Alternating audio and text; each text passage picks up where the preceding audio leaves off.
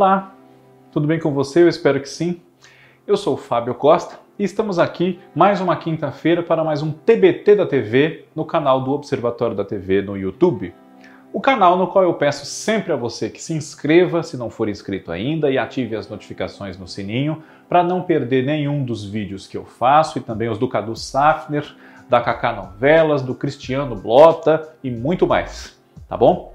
Agradecemos a todos vocês que têm nos acompanhado. Nós falamos recentemente dos 20 anos da novela As Filhas da Mãe, que estreou no dia 27 de agosto de 2001 na TV Globo, na faixa das 7.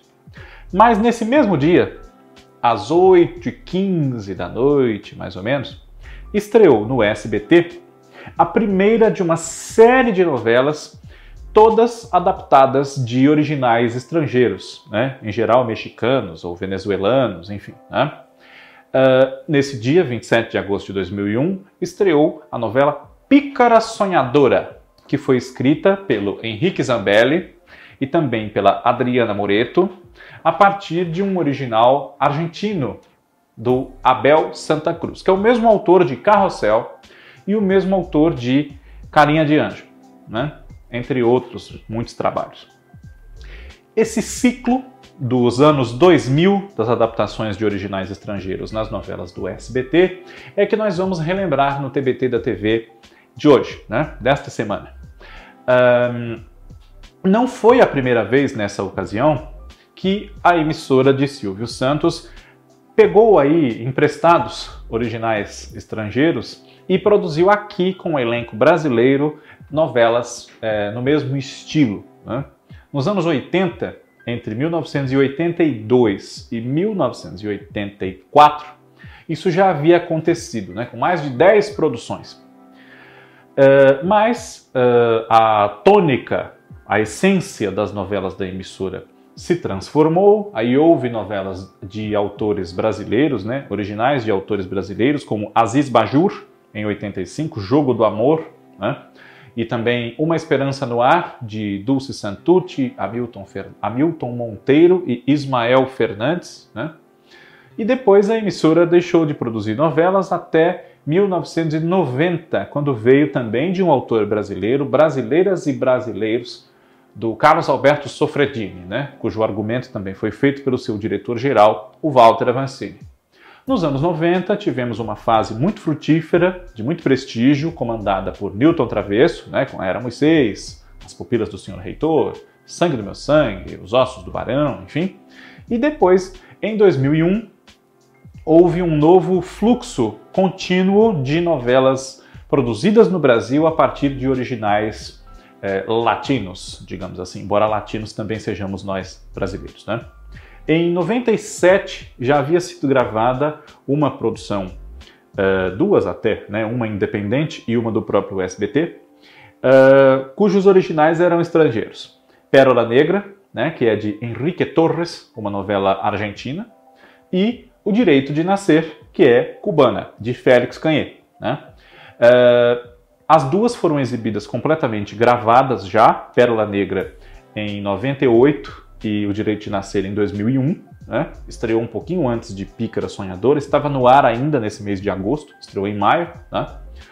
e com, com sucesso, com audiência para emissora, enfim, mas depois de algumas uh, mudanças na programação e a volta da produção de dramaturgia, Silvio Santos resolveu apostar de novo nesses originais latinos que haviam dado tão certo no começo dos anos 80. A primeira, como eu disse, foi Pícara Sonhadora, que foi protagonizada pela Bianca Rinaldi como Mila e pelo Petrônio Gontijo no papel de Alfredo, o seu par romântico, um rapaz muito rico, né? o herdeiro das, das lojas das lojas Solis, né? ele que era neto da dona Marcelina Rockfield, a dona das lojas Solis, papel da Maria Estela, né?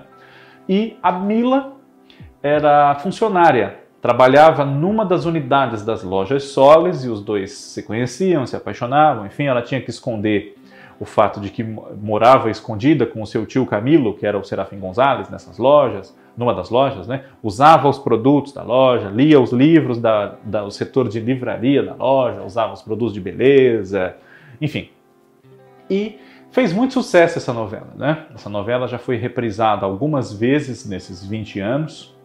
Uh, rendeu outra protagonista, a atriz nas novelas da casa, já vamos citar, né? E marcou realmente a retomada com sucesso de uma opção para o público de dramaturgia, além das novelas da TV Globo, e na ocasião também havia as novelas da Record TV ou da Rede Record, né? Uh, com uma tônica diferente da de hoje, não eram bíblicas, mas tinham também temas brasileiros, bons elencos, né? Em 2001, por exemplo, foi exibida a novela Roda da Vida, da Solange Castro Neves.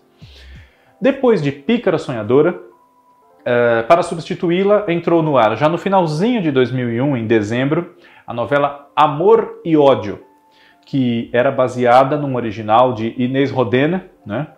E foi protagonizada por Suzy Rego, Daniel Boaventura, a Regina e o Zé Maria, né? A vilã da história, a Laura, era vivida pela Vietia Zangrande, que na época assinava Vietia Rocha. Um outro grande vilão da história, o Macário, era o papel do nosso já saudoso Jonas Melo, né? e foi escrita pelo Henrique Zambelli, né, a partir desse original da Inês Rodena, e esse original é, voltou a ser é, assistido, acompanhado pelos espectadores do SBT, quando a emissora exibiu a novela A Dona, com a Lucero e a Gabriela Spanik, Fernando Colunga, né, que é uma nova versão dessa mesma história da Inês Rodena. Mas uh, temos curiosidades da TV em torno disso, não me alongarei nesse ponto, né? Depois de Amor e Ódio, nós tivemos no horário que era assim 8h15, faixa de 8 da noite, né? foi mantido esse tempo todo, com pequenas mudanças, mas em geral a faixa de 8 da noite. Em 2002, ao longo de quase todo o ano, em cartaz a novela Marisol, né? que foi escrita também pelo Henrique Zambelli a partir de um original Uh, da Inês Rodena também. Eu anotei tudo aqui porque eu me confundo às vezes de quem é o original, da Inês Rodena ou da Délia Fialho. Né? Mas boa parte é da Inês Rodena. Então aqui, o Marisol da Inês Rodena, né? que foi ao ar em 2002, com a Bárbara Paz no papel de Marisol, que tem aquele perfil da protagonista de várias novelas mexicanas que nós acompanhamos aqui no Brasil. Né? Não vamos generalizar, dizer que todas as novelas mexicanas. Não. Né? De várias das novelas mexicanas que nós acompanhamos aqui. Né? É uma moça pobre, tem uma mãe doente e ela não imaginava até uma certa altura da sua vida que uh, era herdeira de um homem muito rico, o senhor Augusto Lima do Vale, que era o Serafim Gonzalez. E ela se apaixonava pelo, pelo primo, né? o Rodrigo, que era o Carlos Casagrande, filho de um tio dela, o Leonardo, que era o papel do Roberto Arduin, e da vilã da história, uma das, né, a Amparo, que era a Glauce Graeb quem fazia. É, Bárbara Paz e Alexandre Frota, ele era o Mário, um namorado que maltratava muito essa moça, enfim, e tinha uma amante, a Zulema, papel da Gabriela Alves, né? Eu assisti essa novela, me lembro muito bem. Né? e uh, tanto o, o, Alexandre Frota e a Bárbara Paz, quanto a Patrícia Coelho, que não fez a novela, né? consta que ela fez testes para esse papel de Zulema, mas não foi aprovada, enfim. Patrícia Coelho acabou cantando o tema da abertura, que era uma música chamada Eu Te Amo Você, né? Eu te amo, você não precisa dizer o mesmo, não. Né? Essa, essa novela fez muito sucesso naquele ano de 2002 e colheu os frutos do êxito da primeira temporada da Casa dos Artistas, né? que foi vencida pela Bárbara Paz, inclusive. Depois da Marisol veio a Pequena Travessa, que é a nova novela protagonizada pela Bianca Rinaldi no SBT, também de original do Abel Santa Cruz, mas agora a versão brasileira, vamos dizer, não foi escrita pelo Henrique Zambelli, e sim pelo Rogério Garcia e pela Simone Bauer. Acredito que se fale Simone e não Simone, né? Porque é grafado com I no final e não com E. Uh, aí a, a, Bianca Rinaldi também interpretava uma personagem que tem um segredo a esconder, enfim, mas ela não morava em loja nenhuma. Ela se chamava Júlia, tinha um pai doente, né? ele sofreu um acidente de trabalho e acabou ficando prejudicado, não podia sustentar tanto a ela quanto aos outros filhos, enfim, ela não tinha mãe, e quer arrumar um emprego, encontra um emprego de office boy, enfim, de entregador, para trabalhar numa loja de um comerciante italiano, o senhor Marcello Fantucci, que era o Luiz Carlos de Moraes. Só que ele faz muita questão de que quem preenche essa vaga seja um garoto. E ela se veste então, e de Júlia passa a ser Júlio, se veste de garoto, né? E consegue essa vaga. Só que ela se apaixonava por um rapaz muito rico, né? Que era o, o Rodrigo Veronese, quem interpretava o galã dela naquele, naquele trabalho. E se divide entre essas duas identidades, essas duas vidas, a da Júlia e a do Júlio, né? E no elenco havia também a Cíntia Benini, o Jaime Periard, a Vietia Zangrande, a Miriam Merler, né? entre muitos outros. O Walter Breda, que era o pai da Júlia, né? enfim. Depois de Pequena Travessa, o SBT exibiu a novela Jamais Te Esquecerei. Essa a partir de um original de Caridade Bravo Adams. Né? Essa novela teve participação do Henrique Zambelli no texto, mas também foi assinada por Enéas Carlos e Escila Pedroso. Né? Uh, e teve como protagonistas o Fábio Azevedo né? e a Ana Paula Tabalipa. Eles tinham o romance tumultuado por questões que envolvem o passado dos seus pais, né? o Jonas Bloch, Tássia Camargo, Bia Seidel, Marcos Weinberg, Micaela Góes, Ana Maria Nascimento Silva, Clarice Abujanra, Glauci Graeb, uh, Vera Zimmermann, Vanderlei Cardoso, Eduardo Silva, Chica Lopes e muitos outros estiveram no elenco dessa novela, que não fez muito sucesso, né? Até ali, salvo engano da minha parte, foi a novela que fez menos sucesso do núcleo, né? Mas isso não impediu que ela viesse a ser reprisada à tarde, num compacto, bem compacto, de uns 50, 60 capítulos, no comecinho do ano de 2013, né? Dez anos depois de ter sido produzida. Uh, no lugar de Jamais Te Esquecerei, entrou no ar a novela Canavial de Paixões, né? também num original da Caridade Bravo Adams. Essa escrita pelo Henrique Zambelli e pela Simone Bower. Né?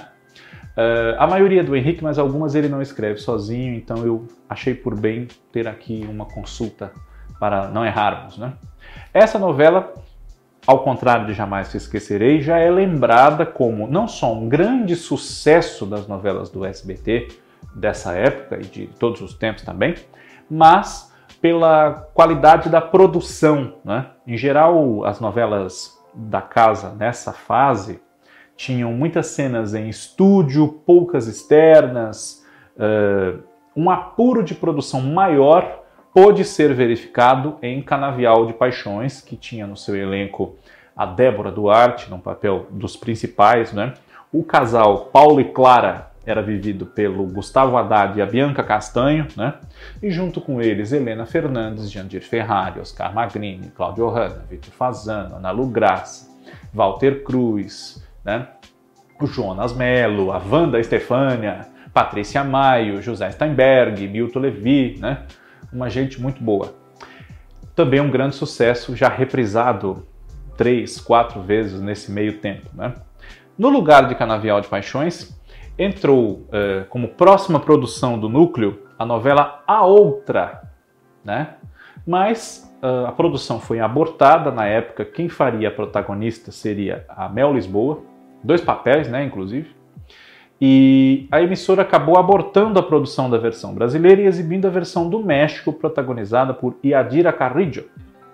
Mas depois, uma nova novela brasileira foi colocada no ar, que foi Seus Olhos. Seus Olhos é mais uma novela da Inês Rodena, né? E uh, foi estrelada por Carla Regina, né? Está aqui, exatamente, da Inês Rodena. Ela teve algumas trocas de autor no seu decorrer, né, uma trajetória que oscilou entre boa e má em termos de audiência. Né? Ela começou mais ou menos os dois primeiros meses com um texto de Escila Pedroso, que também era supervisora, e de Noemi Marinho. Depois elas foram substituídas por Marcos Lazzarini, exatamente, por Conti Labranha e por Aymar Labac. E a fase final da história foi escrita pelos dramaturgos Mário Viana e Fábio Torres. Né? uh, junto com a Carla Regina, que viveu dois papéis, né? a Marina e a Renata, né? a mãe e a filha. Se eu não me engano, a Marina e a Renata. Havia o Petrônio Gontijo, Françoise Furton, Juan Alba, Thierry Figueira, Lu Grimaldi, né? Nico Puig, Luiz Carlos de Moraes, Neuza Maria Faro, Fábio Vilaverde e muitos outros. Cléo Ventura também, Adriana Londonho, né? E no final de 2004, no lugar de seus olhos veio Esmeralda. Esmeralda, que já era conhecida do nosso público em versões mexicanas, né? Aliás, uma versão mexicana e numa versão da Venezuela, né? É, foi produzida no Brasil com a Bianca Castanho no papel da Esmeralda, a moça que é cega, né? E é a grande herdeira dos fazendeiros, dos milionários da história, vividos pelo Paulo César Grande e pela Lucinha Lins. Mas eles criaram um filho de um camponês, enfim, o Cláudio Lins, que fazia, né? E essa filha deles acabou só adulta conhecendo a verdade, né? Junto no elenco também estiveram o Antônio Petrin, a já saudosa Manuelita Lustosa, né? Karina Barum, Daniel Andrade, Tânia Bondesan e Delano Avelar, né? E vários outros. Maria Estela, Ruth Ronce, Patrícia Salvador, qual é a letra, Patrícia? E muitos outros. Depois de Esmeralda, o SBT colocou no ar, no seu horário nobre, a novela Os Ricos Também Choram, que era baseada na primeira novela mexicana que a emissora exibiu por aqui em 82, com esse mesmo nome, Os Ricos Também Choram, né? A história de uma moça que sofre muito, embora tenha parte numa fortuna da qual ela é herdeira, enfim, a Mariana, que nessa novela brasileira foi vivida pela Thaís Versosa, né?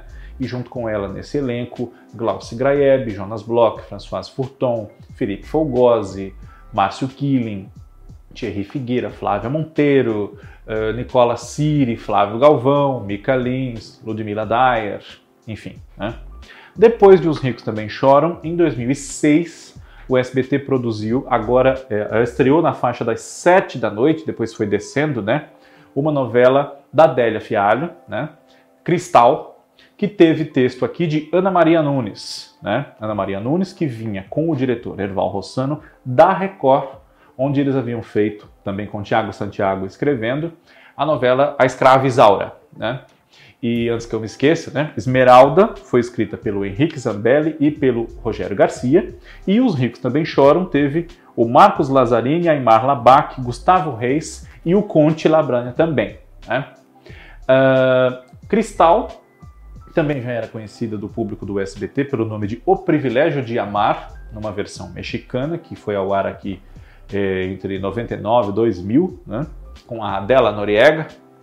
E esse papel era da Bianca Castanho, né, que vinha então com a sua terceira protagonista na casa, a Cristina, né, que havia sido criada sem mãe, né, uh, a mãe não pôde criá-la, ela acabou sendo criada por freiras, num orfanato, e adulta, numa carreira de modelo, vai ter como uh, uma figura que causa até problemas a ela, tem uma resistência a ela no ateliê de moda, enfim, a sua mãe biológica, que é a Vitória Ascanio, que tornou-se uma grande estilista e era o papel da Betty Coelho. Né? Essa novela foi recentemente exibida numa nova versão chamada Triunfo do Amor, com a Maite Perrone e a Vitória Rufo nesses papéis, né? da filha e da mãe.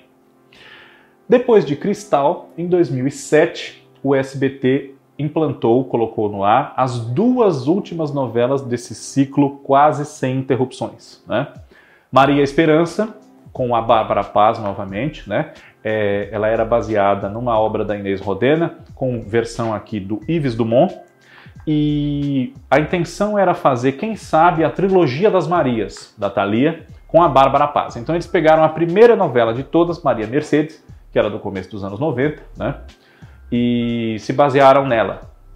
Essa mesma história já havia sido exibida aqui numa versão mexicana chamada Desprezo, na década de 80. Né?